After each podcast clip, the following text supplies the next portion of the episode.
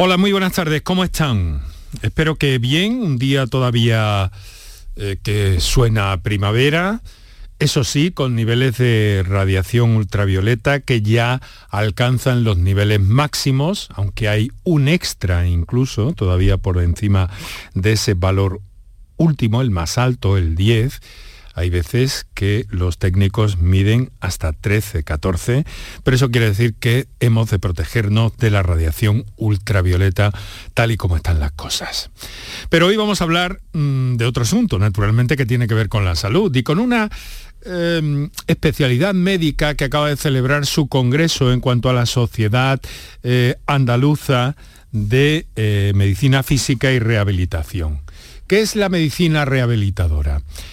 Estamos hablando de una especialidad médica como la cardiología, la neumología u otras, que eh, tienen que ver con el diagnóstico, la evaluación, la prevención, el tratamiento de alguna incapacidad encaminados a facilitar a veces mantener una situación o devolver el mayor grado posible de capacidad eh, funcional e independencia posibles de la persona, del paciente eh, que está bajo el control de un médico rehabilitador.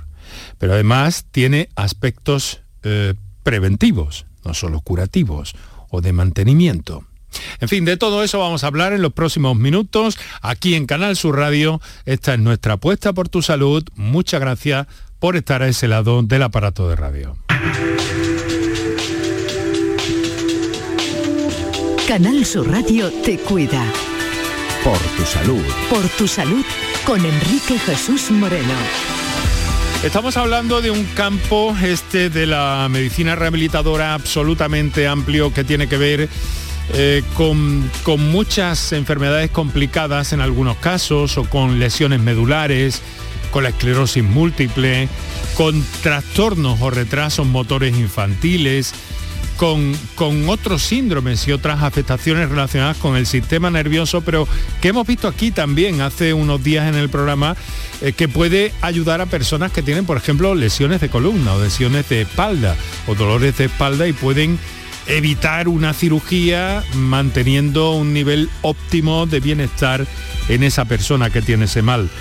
Eh, detrás de esa especialidad pues hay un grupo de profesionales como podrían ser los fisioterapeutas, que ayudan y atienden las indicaciones que han prescrito los facultativos. De todo este asunto nos vamos a ocupar, vamos a conocer y vamos naturalmente que también a eh, invitarte a que participes y a que nos hagas llegar tu mm, idea, tu búsqueda, tu orientación, lo que necesites en definitiva. Así que empezamos recordando esos números para eh, intervenir en el programa. Para contactar con nosotros puedes hacerlo llamando al 95 50 56 202 y al 95 50 56 222 o enviarnos una nota de voz por WhatsApp al 616 135 135 por tu salud en Canal Sur Radio. Quisiera pediros también, por favor, que los mensajes, las notas de voz que hagáis llegar al programa eh, no se pasen del minuto, porque si no es un poco complicado eh, ir dando salida a todos nuestros oyentes y a las llamadas. Eh, por favor, no pasaros del minuto, es lo más conveniente para que esto sea algo fluido. En el tramo final del programa, hoy lunes, nos vamos a acercar una vez más a un podcast de salud, que es una iniciativa del, eh, Servicio de Comunicación del Hospital Reina Sofía de Córdoba, a cargo del está Gema Timón, que nos va a acompañar para mostrarnos un resumen, digámoslo así, de uno de los capítulos de este podcast, de este podcast que aparece en multitud de plataformas en internet, en YouTube, en iBox, en Spotify, en todas prácticamente está presente y nosotros cada dos semanas nos aproximamos un poquito a esto. Pero vamos a repasar datos que tienen que ver con la pandemia por seguir con con nuestra costumbre y nuestra idea y siempre hay alguna novedad en torno a esto. Por ejemplo, que hoy ha entrado en vigor el nuevo protocolo de la Agencia Europea de Seguridad Aérea que ha eliminado el uso de las mascarillas en aviones. Sin embargo, en España esta obligación de mascarillas sigue siendo obligatoria en los vuelos que salen o que llegan a nuestro país. Hoy mm, ha habido un poco de confusión en los aeropuertos andaluces eh, con todo este asunto. Recordemos, la mascarilla sigue siendo obligatoria en el transporte público en España, incluida la navegación aérea. Eh, podemos eh, quitárnosla en los aeropuertos, pero hay que colocársela desde la puerta de embarque.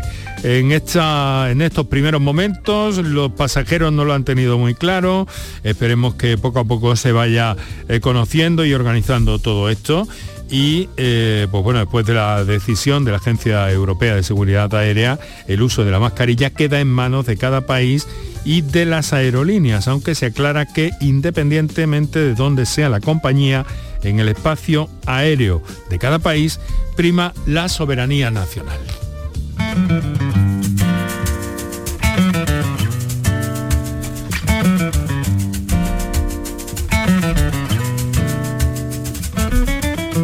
Bueno, pues son las 6 de la tarde y 10 minutos justo en este momento. Muchas gracias por estar con nosotros en el directo de la radio. También saludo a quienes escuchan este programa en la redifusión o a través de la aplicación de Canal Sur Radio en el teléfono de la plataforma canalsur.es eh, o Canal Sur Más, que es la más eh, moderna y donde tienes acceso absolutamente a todos los contenidos, incluidos históricos, de esta marca, de Canal Sur. Bueno, voy a presentar ya a nuestros invitados esta tarde, agradeciendo como siempre su presencia y el tiempo que nos ceden para este programa de la Radio Pública de Andalucía. Doctora Ana María Godoy, muy buenas tardes. ¿No tenemos a la doctora Godoy? Que debe estar eh, con nosotros en Málaga. Bueno, pues vamos a saludar al doctor Carlos Cordero García, que nos acompaña desde nuestra emisora en Huelva. Doctor Cordero, muy buenas tardes. Hola, muy buenas tardes, Enrique. Encantado de saludarle. Es jefe de sección de Medicina Física y Rehabilitación del Hospital Juan Ramón Jiménez. Además, doctor, eh, creo que dirige usted un máster en Harvard. Mm, Cuénteme esto. Eh, eh, dirijo la sede internacional en España de un eh, posgrado de investigación clínica de, la Escuela de Salud Pública de Harvard. Sí, Muy interesante esa conexión. Eh, mm, siempre también en rehabilitación, Estados Unidos es un referente, doctor. bueno, lo ha sido clásicamente porque parte del, nacimiento de la especialidad viene de, ahí, ¿no? Es una especialidad que tuvo mucho auge a partir de, de las guerras mundiales y bueno, Estados Unidos en todo lo que es eh, innovación, tecnología médica, siempre es, un, referente. Un referente que miramos de igual a igual, ¿eh? también eh, que quiero decir. yo he tenido a nivel personal experiencias ah, asistenciales en Estados Unidos y más allá de las diferencias entre sistemas sanitarios públicos y privados, a nivel de tecnología, innovación, conocimiento de los profesionales, ah, no veo grandes diferencias entre países europeos, ah, donde podemos englobar a España y Estados Unidos. Perfecto, ahora vamos a ir profundizando un poco en todo eso. Tenemos ya a la doctora Ana María Godoy que nos escucha, ¿verdad, doctora? Sí, buenas tardes, Enrique. Hola, muy buenas tardes y muchísimas gracias por, por acompañarnos. ¿eh? como siempre, no es la primera vez que está con nosotros. Es jefa de sección de calidad de procesos de la Unidad de Gestión Clínica de Rehabilitación del Hospital Regional de Málaga. Creo que se conocen ustedes, ¿verdad? Sí, sí, sí. ¿Qué tal, Ana? ¿Cómo estás? Muy bien, ¿y tú? bien, bien, nos hemos visto recientemente. Eso es. Habéis celebrado el, el Congreso de la Sociedad Andaluza de Medicina Física y Rehabilitación en Sevilla. Doctora, ¿qué, qué eh, háganos un poco, hombre, no le voy a pedir una crónica formal, ¿no? Pero algunos aspectos destacados o algo que le haya eh, llamado la atención del desarrollo de los contenidos de este, de este reciente Congreso. Pues principalmente creo que, se ha dado mucho énfasis en, en avanzar y en que la idea que, se tiene sobre todo de nosotros, que más en el trabajo de musculoesquelético, pues no, que existen mm, otros muchos aspectos que hay que, en el que estamos trabajando y en el que, en el que vamos avanzando fundamentalmente, eh, por ejemplo, nuestra relación con eh, la biomecánica y la robótica, que es un aspecto muy novedoso y, por donde ahí tenemos un punto muy fuerte nosotros. Eh, se, incorporan también entonces este tipo de técnicas, este tipo de tecnologías al terreno de la, de la medicina física y rehabilitación, ¿no? Sí, totalmente. Es, mm, no ya es nuestro presente y fundamentalmente también nuestro futuro, eh, porque interaccionamos completamente con todo lo, todas lo que son las ayudas para las, personas que tienen una discapacidad y, que les podemos ayudar a mejorar su calidad de vida. Doctor, em, lo, ha, expresado la doctora Godoy, ¿verdad? De alguna forma. Eh, mm, hay una, un poco como de desconocimiento, ¿no? Todo el mundo tiene muy claro qué es la cardiología, por ejemplo, eh, pero de la medicina física se piensa en el aspecto musculoesquelético, como ha eh, señalado la doctora Godoy, pero ustedes tienen un campo de acción, mm, bueno, eh, bastante, bastante amplio, ¿no? Totalmente, Enrique. Venimos ya, como decía la doctora Godoy, de un concepto quizás clásico, ¿no? Que es el que muchas veces llega de forma general a la población general, a la población, a ciudadanía, a la ciudadanía que no ha tenido contacto con, nosotros, porque en el momento en el que ya por cualquier motivo eh, eh, entran a, ser asistidos en un servicio de, medicina física y rehabilitación, conceptualmente pues ya cambia y, lo conocen, ¿no? Pero sí es verdad que hay ah, cierto desconocimiento inicial en, en, la ciudadanía y ya es el desarrollo de la especialidad exponencial, absolutamente exponencial. ¿no? Lo decía la doctora Godoy con respecto a la robótica y demás, es apasionante a, día de hoy eh, estar en cualquier foro científico de medicina física y rehabilitación porque se ha dividido ya la, subespecializado la, especialidad de tal manera que hay pues líneas ah, muy muy interesantes de desarrollo en eh, lo, comentaba a, usted Enrique al principio de neurorehabilitación lesión medular eh, mm. amputado, eh, cardiorrespiratorio, no olvidemos, eh, suelo pélvico, que se está haciendo una labor ah, espectacular, ah, el desarrollo incluso o la integración del intervencionismo, las técnicas intervencionistas dentro de consulta ah, con la y de salas de técnicas habilitadas en los propios servicios de rehabilitación, con todas las ventajas que esto tiene con respecto a cuando clásicamente se han hecho esas mismas técnicas en entornos quirúrgicos, eh, la integración de la ecografía como, como si fuera un, fonendoscopio en las consultas de, rehabilitación, con lo cual el paciente, pues en el mismo acto en el que es valorado, recibe una exploración física, ah, se llega a un diagnóstico, se complementa ese diagnóstico con una imagen ecográfica que, nos da muchísima utilidad para, precisar ese mismo diagnóstico o para servirnos como guía a la hora de hacer cualquier técnica intervencionista. A mí lo que, lo que me impresiona, doctora Godoy, es de alguna forma también que desde eh, determinada mm, parálisis o la enfermedad de Parkinson o la esclerosis múltiple o las lesiones medulares que hemos mencionado también, ¿no? Eh, pero ustedes pueden, eh, mm, por ejemplo, en el caso del problema de la columna, que tan frecuente y que tanta eh, prevalencia tiene en nuestra sociedad, ustedes pueden intervenir ahí incluso de dos formas, ¿no? De una forma curativa, terapéutica desde luego, pero de algún modo también mm, de forma preventiva y esto es una virtud un poco de esta especialidad. Sí, claro, es fundamental. Dentro de la especialidad, una, pata importante, por así decirlo, es la prevención. Y la prevención en, todo el tema de temas ergonómicos, temas de, mm, enseñarle a la gente qué es lo que tiene que hacer y cómo hacerlo para prevenir en caso de un trabajador, pues el dolor de espalda, que tan frecuente es el dolor desde cervical a lumbar, eso es fundamental. Eh, hay muchas teorías que hablan que los problemas eh, principales que tenemos a nivel musculoesquelético tienen que ver un, poco con el precio que pagamos por, por ser mamíferos eh, bípedos. Sí, claro, la postura es, vamos, esencial, pero como eso ya no vamos a ir para atrás, siempre tendremos que ir hacia adelante. hacia adelante.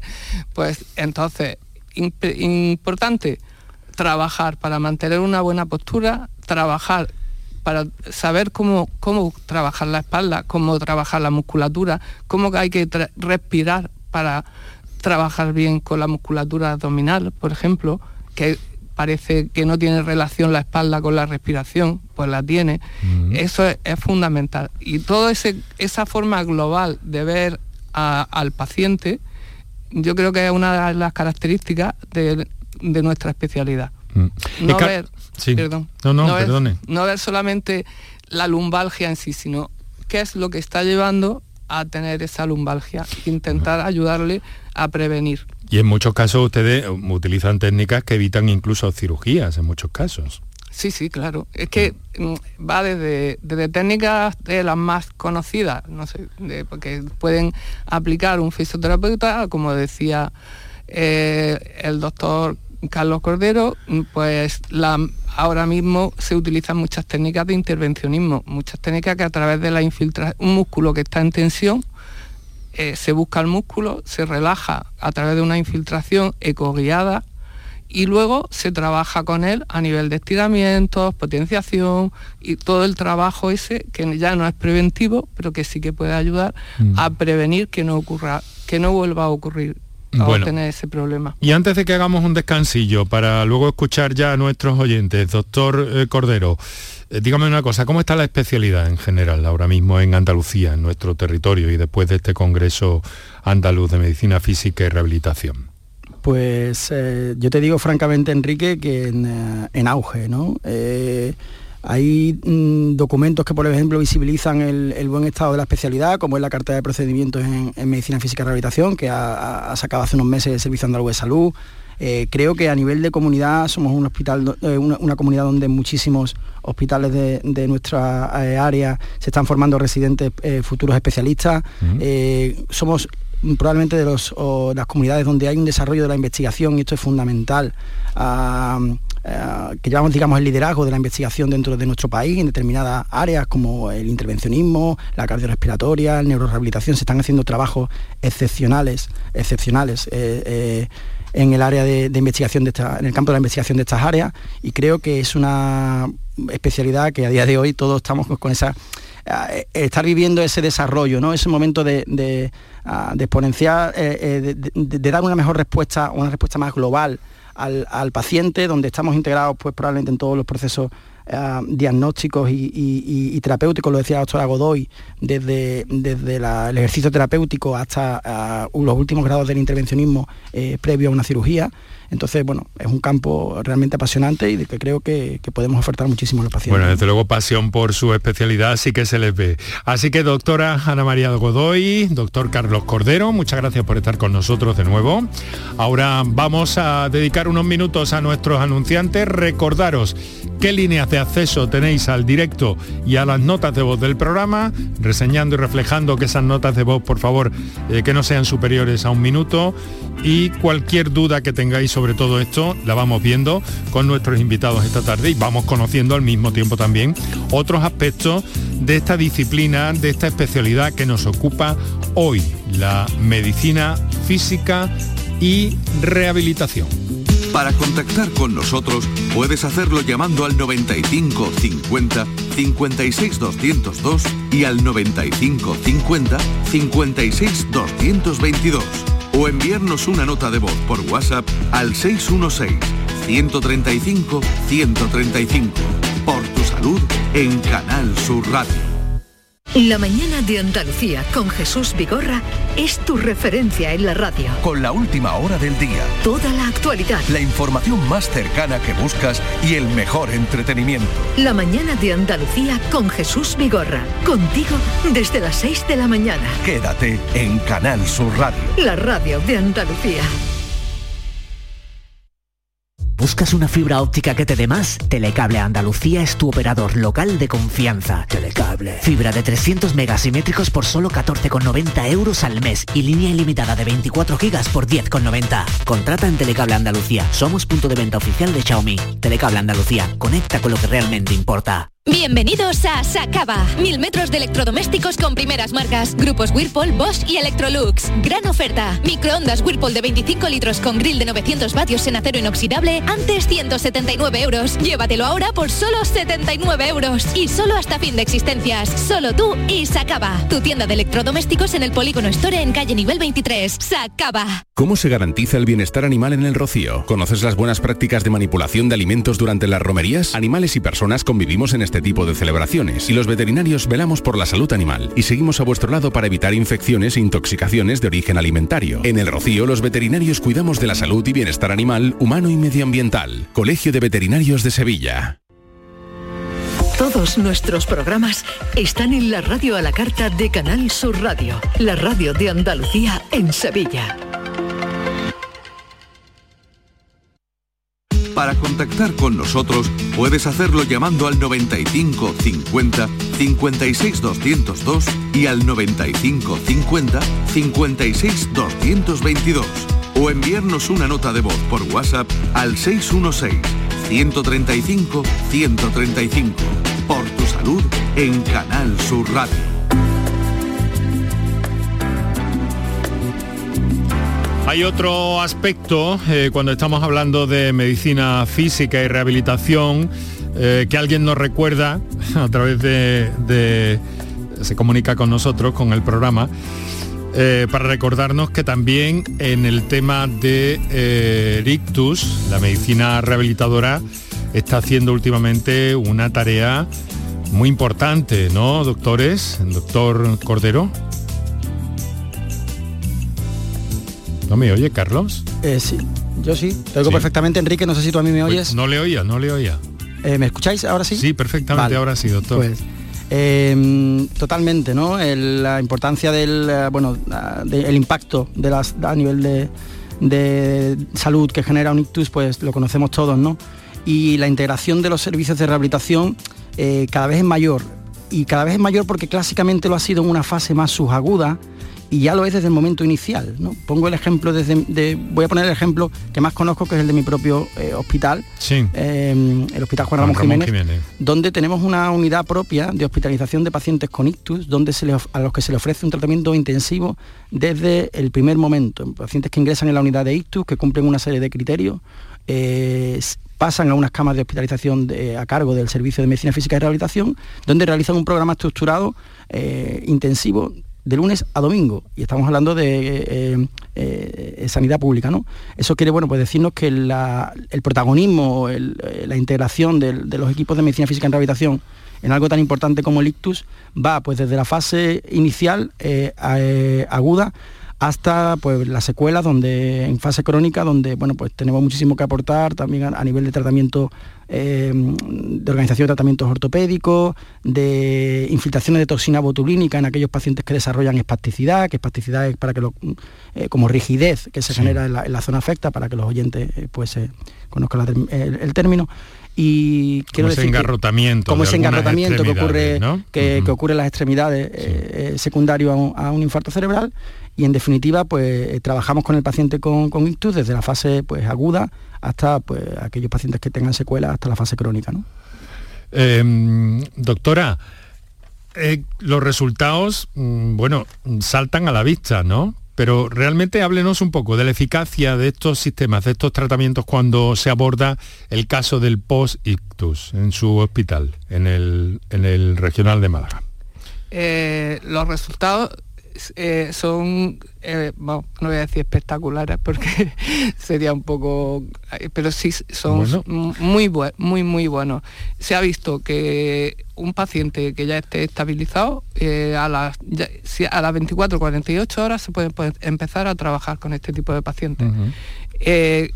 y mm, eso hace que el pronóstico del paciente a nivel de marcha de poder llegar a hablar, si lo coge un logopeda mm, de forma precoz, eh, de hacer todas las funciones de la para hacer todas las funciones de la actividad de la vida diaria, mejora mm, pues de pasar a no, de no poder caminar, quedarse en una silla de ruedas, no poder hablar o no poder hacer actividades, a, lograr hacerlo. Entonces no tiene no le puedo decir exactamente la cifra exacta. Pero, cotejan ustedes día a día los avances, sí, sí, ¿no? No, Además, eh, siempre eh, cuando a un paciente se le entra en la unidad, eh, se le hace una serie de, se pasan una serie de cuestionarios sobre mm, para saber objetivamente cómo está el paciente, de tal forma que luego se le van pasando conforme va pasando el tiempo y vemos si ha mejor, cuál es la mejoría objetiva, no que yo diga, ah, ha mejorado, no, no, objetivamente se ha pasado en un cuestionario, se han pasado una escala y se ve que el paciente va mejorando.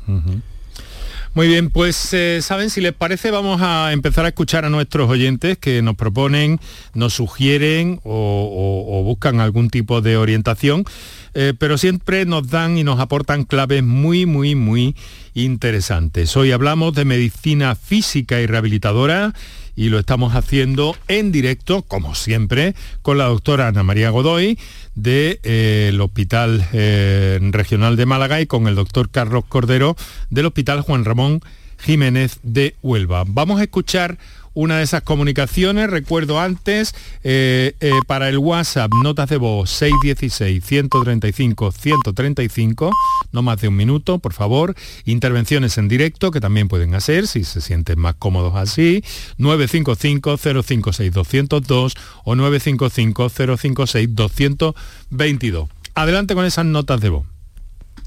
Hola, buenas tardes. Mire, esto es para de que van a hablar esta tarde algo para el dolor. Es, yo, es increíble que yo me lo pueda creer que alguien te alivie el dolor, porque yo me encuentro desesperada. Me duele los brazos, la espalda, la cabeza, las piernas. No sé qué es lo que no me duele. Yo creo que me duele todo, todo y todo, según, según el reumatólogo tengo artrosis, reuma y fibromialgia. Donde, y lo único que me manda, lo único que me manda, que me haga yo la rehabilitación, yo sola, sola y sola. Yo no le encuentro esto la salida. Gracias. Bueno, muchas gracias por su amabilidad, por su confianza en este programa. A ver, doctores, el, el dolor es algo que aparece también en su especialidad, como no, ¿verdad? Pues por supuesto, ¿no? De hecho, eh, la integración ya hoy de los médicos rehabilitadores a unidades de dolor en los hospitales eh, primarios del SA eh, es, palpable, ¿no? Ellas forman parte de los equipos de unidades de dolor. Vuelvo a la experiencia de mi hospital donde somos cuatro rehabilitadores integrados en la unidad del dolor del hospital a Juan Ramos Jiménez y en el resto de provincias a hospitales nivel 1, nivel 2 del Servicio Andaluz de Salud es algo similar. Eh, hay retos, por supuesto, comentaba eh, esta oyente, ¿no? Eh, la desesperación que produce un, dolor generalizado. Siempre es más difícil, ¿no? El sentido común, el abordaje de un dolor generalizado que sobre una articulación concreta o sobre una localización concreta. Mm. hombre, individualizar es, es, importante, conocer el diagnóstico de la paciente, conocer qué posibilidades de tratamiento o qué en primer lugar, partiendo de la base del, menos al más, ¿no? vamos a llamarlo así, de em, qué posibilidades de ejercicio terapéutico se pueden realizar en esta paciente, qué eh, farmacología oral, analgésica, tolera esta paciente eh, de, base y podemos mantenérsela ah, en el tiempo para un control óptimo de, su dolor y luego ver si sería candidata o no a algún tipo de técnica pues intervencionista en aquella localización que más le duela. Claro, eh, doctora Godoy, de alguna forma lo que nos ha contado esta oyente eh, encaja en el perfil, podría entrar en el ámbito de la medicina rehabilitadora. Mm, sí, claro. Desde el punto de, de, lo que he comentado antes, ¿no? Un poco eh, que se le puede ayudar indicándole cuál es el mejor tipo de, mm, de, ejercicio que puede hacer, como ha dicho el doctor Cordero. También en los sitios donde más, más dolor tenga se pueden hacer técnicas de intervencionismo y en un momento determinado, dependiendo de la patología, de la exploración, también se puede hacer técnicas de fisioterapia. Mm, entonces hay que explorarla, hacer una buena anamnesia, hacer una buena exploración y sobre eso hacer un programa de trabajo para intentar mejorarla lo máximo posible. Desde luego, eh, apasionante este mundo en el que nos estamos sumergiendo hoy, gracias a la ayuda de nuestros invitados. Y eh, bueno, con la intención siempre de saber, de conocer y de, en este caso también con cierta perspectiva, de clarificar, de poner de manifiesto, de especificar un poco cuál es la tarea, cuál es la labor de la medicina física y rehabilitadora, que eh, como nos decía hace un momento el doctor Carlos Cordero, pues está viniendo uh, a más en los últimos tiempos por la necesidad y sobre todo por los resultados eh, que aporta. ¿no? Me decía, doctor, que hay, hay incorporaciones ¿no? de jóvenes médicos que optan por, por esta especialidad. ¿Hay número de plazas eh, que le parezca oportuno? Ahora mismo estamos en dos situaciones, ¿no? en el país salen anualmente, de hecho ahora están, ha sido el proceso de, selección, están estos días ya terminando la selección de las plazas aproximadamente, eh, te hablo de memoria, Enrique, 130 eh, profesionales al, año. le pongo un ejemplo muy clarificador. Yo hice la, la, empecé la residencia en el año 2006 y eran 80. O sea que en 15, 16 años se ha aumentado a 50 plazas. Y a día de hoy, eh, con lo cual es una especialidad que va en crecimiento, en claro crecimiento. Más allá de eso, hay un déficit mm, brutal de especialistas, ¿no? La, la amplitud de... El caso de esta señora que también será un poco geográficamente, dependiendo de las situaciones, de los eh, distintos puntos geográficos en un momento dado, eh, que no parecía tener opción a una unidad. Claro, y hacen mm. falta, realmente hacen falta que salgan más. Lo que pasa es que bueno, siempre son decisiones complicadas donde interfieren muchos actores, ¿no? Pero a día de hoy es muy difícil cubrir la propia demanda asistencial que tenemos en los hospitales, que incluso a veces tenemos aprobada esa integración de más médicos rehabilitadores, es que no los encontramos. Eh, porque todos están, ah, eh, están ah, trabajando, ¿no? Bueno, vamos a ir a otra, vamos a ir a otra comunicación que nos llega en forma de nota de voz. Adelante, compañeros. Buenas tardes. Yo quisiera preguntar eh, una duda importante que tengo. Eh, me han mandado eh, unas sesiones de rehabilitación para adaptarme, como una adaptación de, mi cuerpo, de mí mismo, a, unos vértigos que me están dando desde hace ya casi un año y no sabemos exactamente de dónde vienen. Entonces se supone que son pinzamientos, tengo también problemas en las cervicales, entonces eh, esa rehabilitación para adaptarme a esos vértigos y procurar superarlos y, no hundirme en cada vez que me, da uno, eh, ¿es positiva ahora mismo eh, o está ahora mismo en fase experimental o, lleva ya muchos años. En fin, eh, quisiera que me pudiera dar ánimo, por favor. Muchas gracias. Eh, ya ven, doctores, que, nuestros oyentes aportan aspectos y visiones eh, bien, bien enriquecedoras en estos encuentros. A ver, ¿quién quiere responder? Pues venga, me animo yo, o, Ana, como tú quieras, me da igual. tú empiezas. Bueno, en primer lugar, eh, por supuesto al oyente, claro que sí, que siempre hay opciones, ¿no? Eh, lo primero, hombre, eh, es difícil sin tener toda la información, pues poder hacer una recomendación ah, concreta, pero sí hay unidades de rehabilitación vestibular funcionando en, varios hospitales andaluces de sanidad pública, donde se hace un estudio pormenorizado del, primer lugar, ah, cuál es la etiología, cuál es la causa de ese cuadro de vértigo y eh, si es susceptible de tratamiento se le dan tanto maniobras de reposicionamiento como una serie de pautas de ejercicio para que el paciente haga de, forma activa, incluso en su propio entorno domiciliario en muchas ocasiones. Em, yo le diría una esperanza en el sentido en el que si tiene un, estudio correcto y un diagnóstico eh, eh, certero, pues posiblemente sí hay alternativas terapéuticas y de hecho las unidades de rehabilitación vestibular eh, están en auge, ¿no? También es algo que como todo lleva su ritmo, pero el, incremento de, unidades de rehabilitación vestibular, no solo en nuestra comunidad, sino en nuestro país, pues también va en crecimiento. ¿no? Doctor, algo nos debe aportar usted también. bueno, decirle que no solamente están en auge, sino que llevan mucho tiempo, llevan, eh, no ahí hay en los distintos hospitales hay hospitales que la tienen y no, pero la rehabilitación vestibular lleva mucho lleva mucho tiempo instaurada. Otra cosa es que no haya en todos los hospitales, pero que es algo que no es mm, nuevo ni novedoso, ni van a tratarlo como si fuera eh, un experimento, ni nada de eso. La gente que, lo, que, se, la hace, que se la haga, seguro, seguro que es gente con experiencia y que mm, que se estudia mucho y se trabaja mucho para mejorar en ese sentido y, se lleva y llevan muchos años haciéndolo. 20, sí. No, que totalmente le doy la esperanza de que pueda mejorar. Mejorar. Esa es la idea siempre. 20 minutos tenemos para las 7 de la tarde. Les recuerdo que en el último cuarto de hora del programa se lo vamos a dedicar a acercarnos una vez más a ese un podcast de salud, que es una publicación, una iniciativa del equipo de comunicación del Hospital Reina Sofía de Córdoba y que hoy vamos a repasar uno de los capítulos dedicado en este caso al SIDA, a la situación pasada y a cómo ha cambiado todo eso en este momento. Bien, vamos en busca de otra, de otra comunicación, nota de voz. Adelante, Kiko. Hola, muy buenas tardes.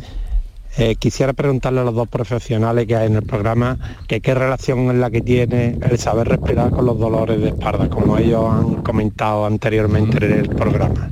Muchas gracias y buenas tardes.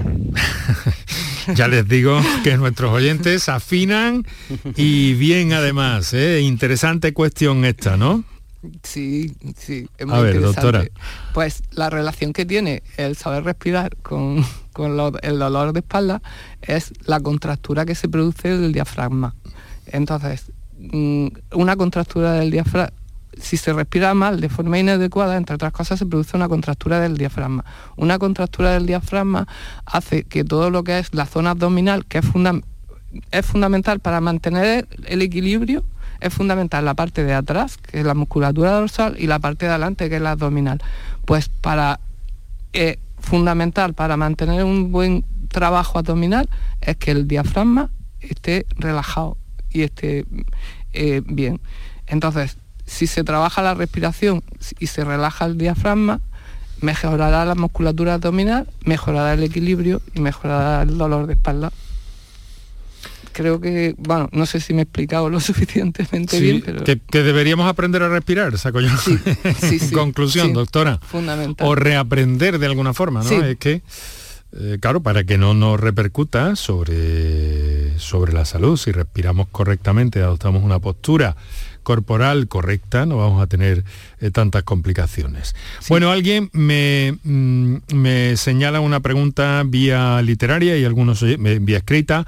Hay algunos oyentes que, les gusta intervenir en directo o a través de las notas de voz, a otros, en cualquier caso, también nos gusta, les gusta enviarnos eh, mm, preguntas como esta.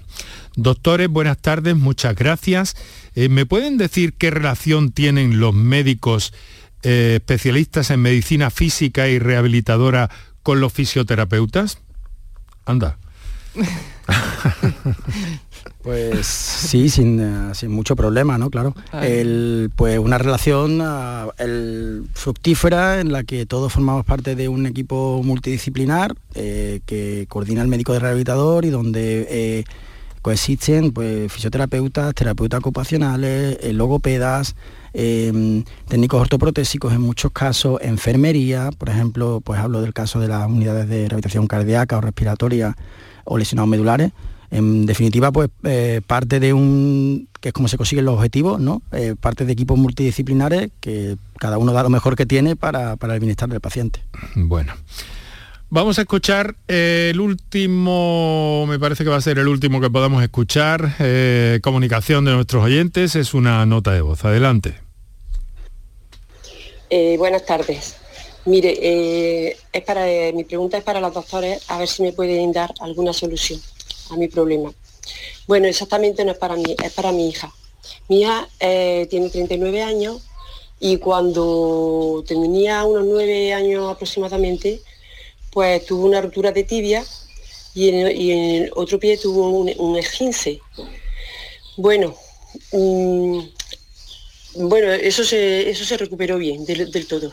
Pero ahora, ya le digo que tiene 39 años y lleva ya mm, al menos 4 o 5 años que le duele muchísimo, muchísimo lo que es el empeine del pie derecho.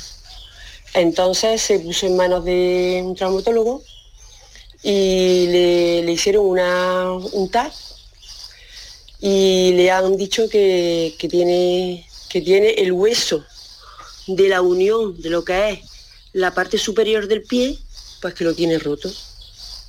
Y eso a nosotros no nos lo habían dicho nunca. El caso es que dice que no tiene, que no eso no tiene operación. Mi pregunta es para los doctores, eh, ¿qué tratamiento de fisioterapia le podría venir bien a ella para solucionar un poco el problema que tiene? Porque la verdad es que la tiene muy limitada, porque no puede ahí hacer... está digamos, planteado el tema, doctores. Yo no sé si con esta casuística, casi este recorrido por el historial eh, que nos ha hecho esta oyente, por su preocupación por su hija, 39 años, esa situación, ¿ahí puede, puede actuar la medicina eh, rehabilitadora? Pues con los datos que nos ha ofrecido. Hombre, claro, es- esto es difícil porque lo ideal, estamos en un escenario en el que no conocemos oh, todos los datos y aparte de no conocer todos los datos de, de las pruebas, aunque la, la- la oyente lo- nos lo explica ah, ah, fantásticamente y Sí. los dolores de los hijos duelen más que los nuestros, ¿no? Mm. Eh, em, nos faltaría información y sería fundamental ver la, la- también la exploración física, ¿no? Hombre, eh, entiendo que es un caso pues, en el que hay algún tipo de, de lesión ósea ya secuelar, eh, osteonecrosis o demás, que eh, por lo que sea se desaconseja la, acción quirúrgica y nos centraríamos básicamente en el contexto, entiendo, en el que estamos hablando de un cuadro ya muy crónico, en, una situación de em, mantenimiento y control sintomático del dolor, ¿no? Eh, lo razonable sería todo lo que habría que ver qué movilidad tiene ese pie tobillo, eh, todo lo que ella pudiera hacer de forma activa sin dolor, pues trabajarlo y ver qué rango de movilidad tiene y hasta qué punto podemos eh, trabajar con él. Y también en el manejo sintomático del dolor probablemente abordar bloqueos o nerviosos de eh, ramas terminales de nervio tibial, nervio sural, bueno, de, de- de distinto nervio que, que inerva la, la extremidad inferior a nivel distal, para ver si con eso, aunque no podamos tratar la causa, podemos tener un tratamiento sintomático aceptable para el control del dolor. ¿no? El pie, el pie es un elemento muy complejo y que, que da bastantes eh, complicaciones también, ¿no, doctora Godoy? Sí, sí, bueno, es- realmente es nuestro nuestro apoyo. Claro. Entonces, la verdad es que hay, mm, eh, bueno, con respecto a esta señora, estoy totalmente de acuerdo con el doctor Cordero. Sí. Y luego, en, dentro, de lo, dentro de nuestra especialidad, hay unidades que son que sean unidades de pie donde se trabaja donde se ve qué apoyo tienen cómo se, y si se, se necesita algún tipo de ortesis qué calzado va a ser el más adecuado cómo, tra- cómo se potencia la musculatura del pie que también es importante o sea que se pueden hacer cosas con Ahí respecto a ahí está la biometría, ¿no? Que apuntaban ustedes al principio del programa. ¿eh? Intervendría de una forma eh, muy clara, muy, muy nítida. Bueno, doctores, lo vamos a dejar aquí. Quiero agradecerles que nos hayan acompañado para saber más a propósito de la, mi- de la medicina física y rehabilitadora y que hayan orientado también en la medida de lo posible a nuestros oyentes. Todos aprendemos un poco más con sus testimonios de cada tarde, en este caso sobre esta especialidad. Doctora Ana María Godoy, jefa de la sección de calidad de proceso de la Unidad de Gestión Clínica de Rehabilitación Hospital Regional de Málaga. Doctor Carlos Cordero, jefe de esa sección de Medicina Física y Rehabilitación del Hospital Juan Ramón Jiménez. Muchísimas gracias, un fuerte abrazo y hasta la próxima. Muchas Gracias, gracias, Enrique. Enrique. Ahora hasta la, hasta la próxima. Ahora vamos buscando un par de minutos para nuestros anunciantes y enseguida entramos con la compañía y la presencia de Gema Timón en torno a un podcast de salud, el tema del que hablamos aquí cada lunes o cada dos lunes para saber hoy un poco más sobre el SIDA. Por tu salud. Escucha Canal Sur Radio. El resumen de la jornada con la última hora del deporte, la economía y el análisis lo tienes en el Mirador de Andalucía. De lunes a viernes desde las 7 de la tarde con Natalia Barnés. Quédate en Canal Sur Radio, la radio de Andalucía. ¿Estás lesionado? Elige la fisioterapia avanzada de Clínicas Beyman. En Clínicas Beyman ponemos a tu servicio fisioterapeutas de primer nivel equipados con la última tecnología. Nuestra meta es tu recuperación. Somos la fisioterapia oficial de 18 federaciones deportivas de Andalucía. Si necesitas recuperar tu salud, tu rendimiento y tu bienestar, pide tu cita en clínicasbeyman.es. Aquadeus, ahora más cerca de ti, procedente del manantial Sierra Nevada, un agua excepcional en sabor, de mineralización débil que nace en tu región. Aquadeus Sierra Nevada es ideal para hidratar a toda la familia y no olvides tirar tu botella al contenedor amarillo. Aquadeus, fuente de vida, ahora también en Andalucía.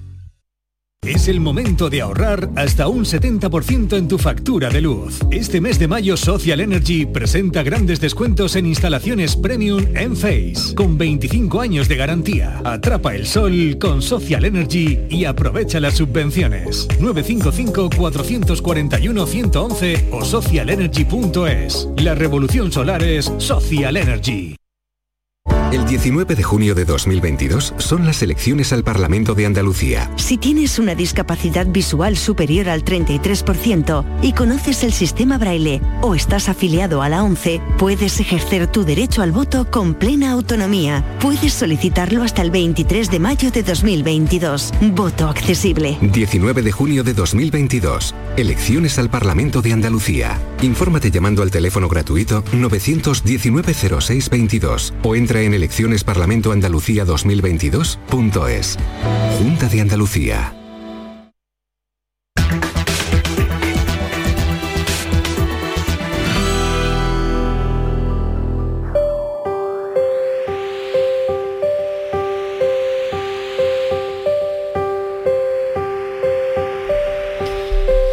Tenemos 10 minutos para las 7 de la tarde y para acercarnos a esa iniciativa que le reseñamos de vez en cuando en este programa y que tiene que ver o que tiene la marca un podcast de salud y que está disponible en todas y las mejores plataformas eh, de podcast. Eh, damos de nuevo la bienvenida a Gema Timón, de esa unidad de comunicación del Hospital Reina Sofía, de donde surge y parte esta idea, ¿no es así? Así es, así es. Bueno, pues hoy eh, nos has traído mm, un episodio en el que se hace un vistazo a cuatro décadas de VIH y SIDA. ¿Qué nos cuenta el hospital en este capítulo, Gema? Bueno, pues en este capítulo eh, nos retrotraemos a 1980, que es el año en el que se describen por primera vez casos de neumonía y eh, también un raro cáncer de piel que se llamaba el, bueno, que se llama el sarcoma, de, Kaposi. Y, esto surge por primera vez en la población gay de Los Ángeles y de San Francisco. Nos retrotraemos en el podcast a ese momento con los sonidos que seguro que muchos, muchos oyentes recuerdan. Karen parte de la Plaza de las Cortes, recorre las calles de Madrid y termina en las puertas del Museo Nacional Centro de Arte Reina Sofía.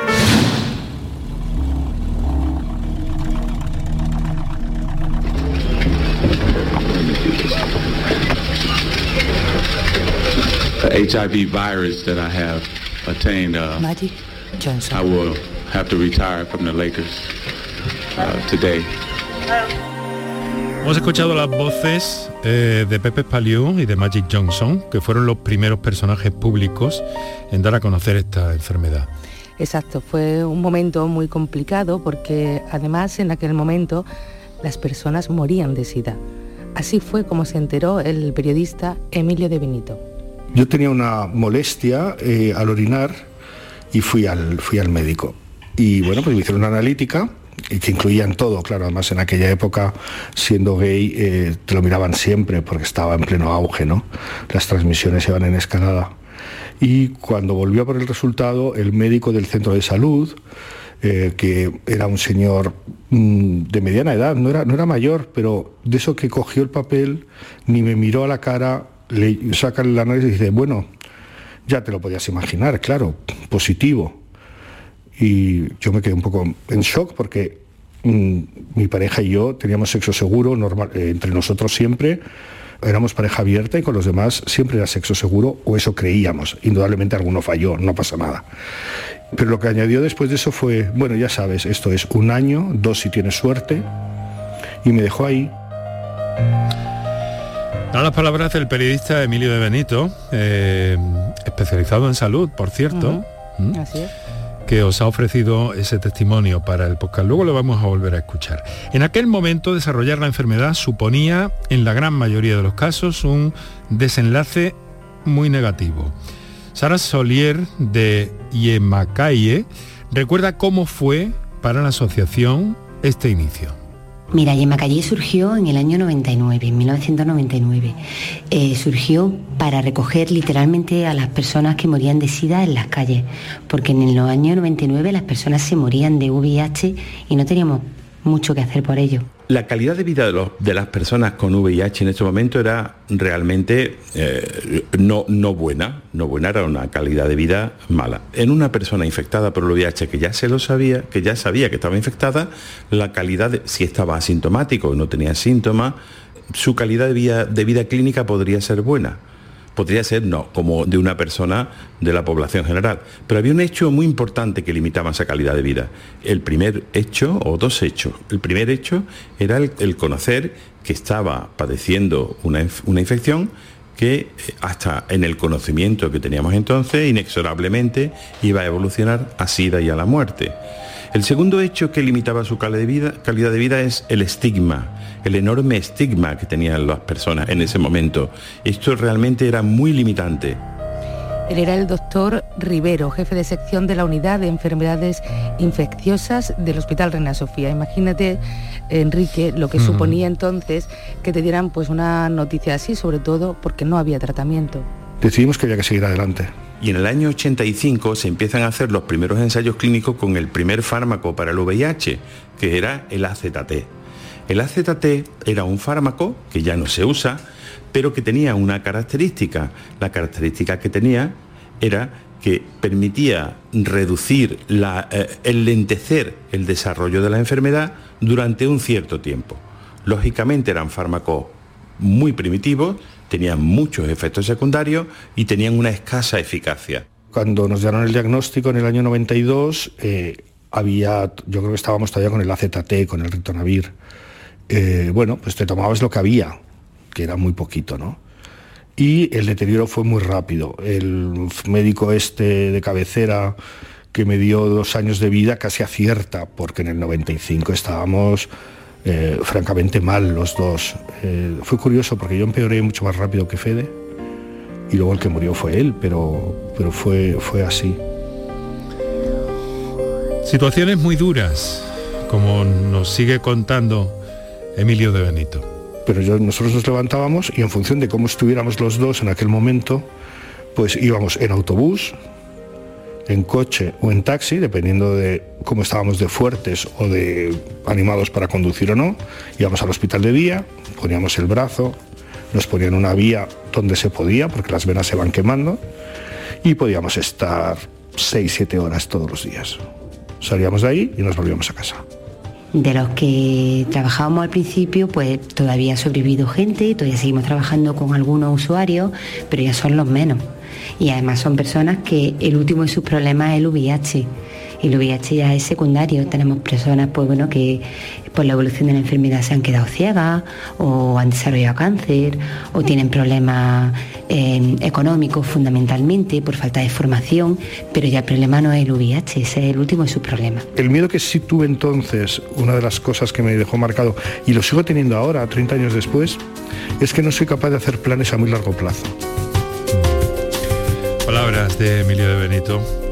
Afortunadamente eh, decimos todo esto eh, ha cambiado absolutamente. Exacto. Ahora como sociedad pues yo creo que el mensaje que tenemos que interiorizar por un lado es la prevención y ser conscientes de que si en algún momento hemos tenido alguna situación de riesgo, pues inmediatamente después ir a realizarnos una analítica para poder frenar esa cadena de transmisión. De tal forma que las personas en la actualidad pueden estar tomando eh, de por vida regímenes muy sencillos, muy eficaces, sin merma en su calidad de vida.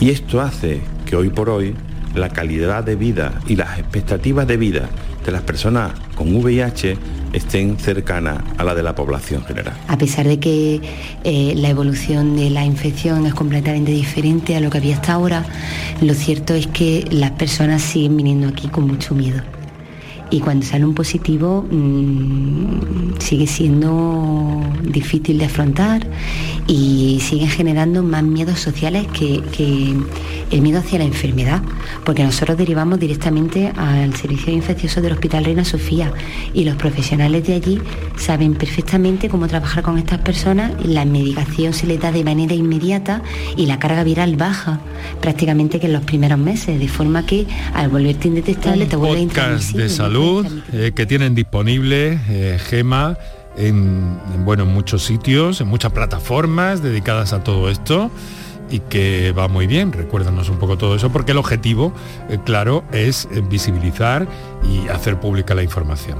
Exacto, pues los oyentes que tengan intención de escuchar este u otros temas que también tenemos, tenemos 81 capítulos, pueden eh, recurrir a iBox, Spotify, Apple Podcast, Google Podcast y si no nos encuentras, que nos busquen en Google y ahí salimos. Muchas gracias, eh, Gema Timón, por estar con nosotros, Unidad de Comunicación del Hospital Reina Sofía de Córdoba. Con nuestro agradecimiento a ti y a Paco Flores Comunicación en Salud y los saludos de Kiko Canterla, Juan Carlos Carlos Vara, Manuel Viedma y Enrique Jesús Moreno que os habló. Encantado. Mañana hablaremos de trasplantes.